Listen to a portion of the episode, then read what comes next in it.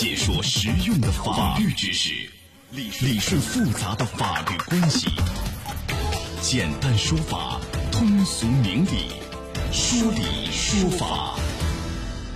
好，接下来我们进入到高爽说法的说理说法，我是主持人高爽，继续在直播室问候您。女子应聘的时候啊，填报说已婚已育，结果入职以后没多久，哦，结婚怀孕了，被单位最后给辞退了，这个到底合不合法？来，今天我们来讲一讲。邀请到的嘉宾是江苏志邦自贸区南京片区律师事务所夏磊律师，夏律师您好。您好，主持人。欢迎您做客节目。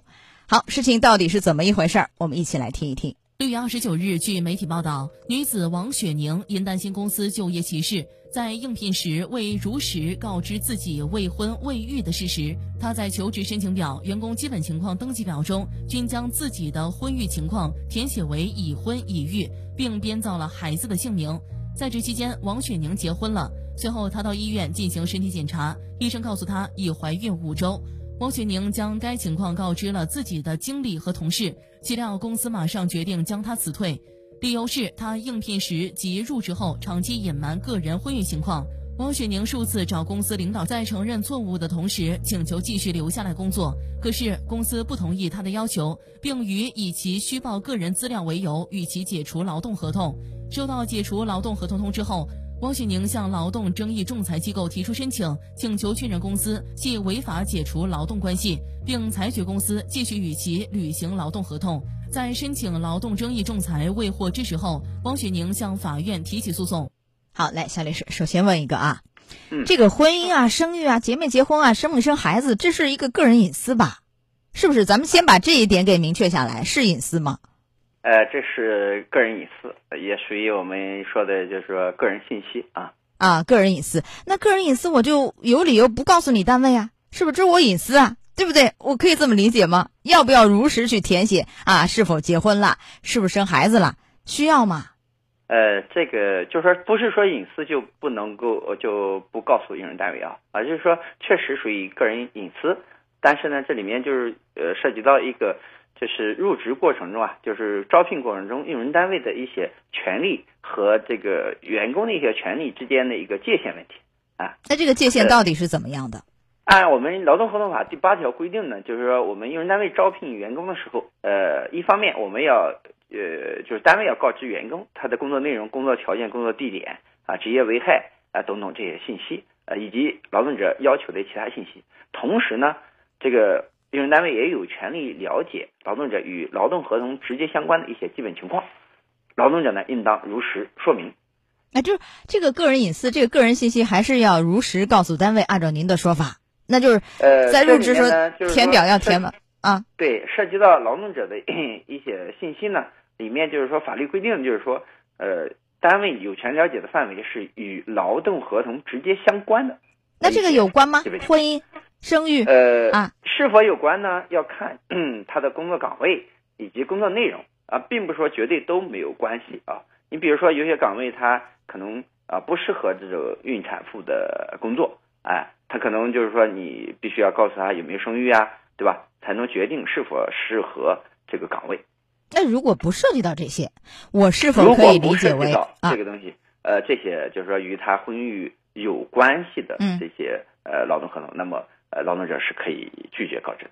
好，那在这个案件里，你看啊，这个王某嗯没有如实填写，他主要担心就业歧视，万一这一结婚了，一生孩子了，好，这怎样，单位又不要了，好，呃，没有如实填写，是否属于一个欺诈？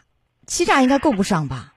呃，欺诈，因为我们讲欺诈的前提是，就是说你有没有告知的义务啊？如果说你有这个如实说明的义务的话，那么呃你没有如实说明，那就是欺诈。比如说很多的岗位，他要求对学历有要求的，对吧？结果你你学历是造假的，那么给那个用人单位是可以以你欺诈为由给你解除合同的。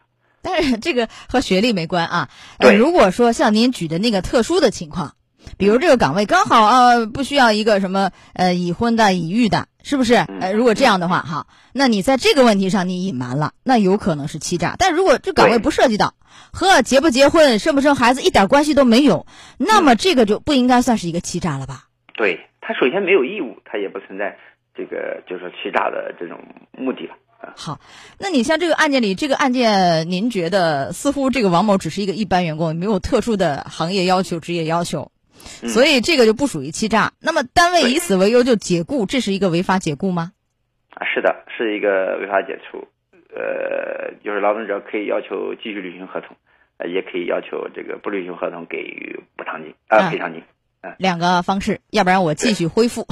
这个小片里好像这个王某是非常想恢复，希望保留这个工作啊，这是一个。还有一个，我也不想干了，那我可以就是说拿着这个赔偿金走人啊，经济补偿金的两倍，你单位要赔我啊，这是一块儿。所以这个案件后来是这样，法院判呢，法院认为这公司啊。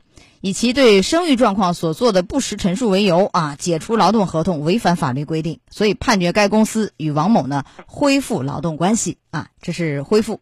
好，来我们大概在上个月讲了一个案件，就是一个一个人啊冒充总监是吧？我这学历填一下，我说我是怎样啊？我以前在某某某某单位当过领导啊，然后到另外一个单位应聘，最后呢就真的当上了总监，冒充总监好，然后呢最后获得月薪是八万。这个案件其实啊，最后判下来，我记得应该是这个咱劳动者是败诉的，有一个欺诈行为，这个和这个案件就不一样了吧，夏律师？对，对，因为他这些信息就可能与我们招聘是否招聘他有直接相关啊。在这种情况下，就我说的，嗯，呃，你不如实陈述就是欺诈，那么用人单位是有权利解除合同，而且不需要支付这个补偿金。劳动者如果因此而获益的钱还要退给单位，因为你欺诈单位嘛。你因此而获得的这个不该得的收入要退给单位，不是这样吗？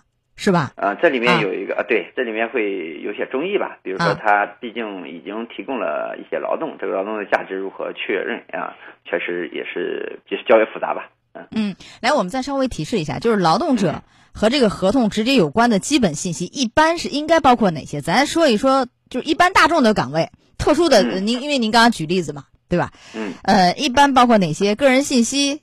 健康状况、学历，比如说年年龄啊，对吧？呃，健康状况啊，有有的东西可能是学历呀，对吧？呃，性别啊，呃，这些应该来说都是最基本的一个情况。如果说就在这些方面没有如实去 这个呃填写，可能涉嫌欺诈。欺诈的后果，你提示一下。呃，欺诈的后果就是按照法律规定，它是可以视为合同无效。但是呢，我们劳动合同法同时规定说，按照这一条款呢，是要解除合同，而不是确认无效，就解除合同不需要给补偿金。那那单位如果因此而劳动者因此获得这个，可能还要赔，有这种可能性是吧？是的。好的，来到这儿结束我们今天的说理说法，也非常感谢夏磊律师。好，夏律师再见。再见。高爽说法节目收听时间，首播 FM 九十三点七，江苏新闻广播，十五点十分到十六点。复播 AM 七零二江苏新闻综合广播二十二点三十到二十三点，想咨询法律问题和主持人高爽互动，请下载大蓝鲸 APP 到高爽的朋友圈，节目微信公众号高爽说法，网络收听方式江苏广播网三 W 点 VOJS 点 CN。智能手机下载大蓝鲸 APP 或蜻蜓、喜马拉雅等，搜索“高爽说法”，可随时收听。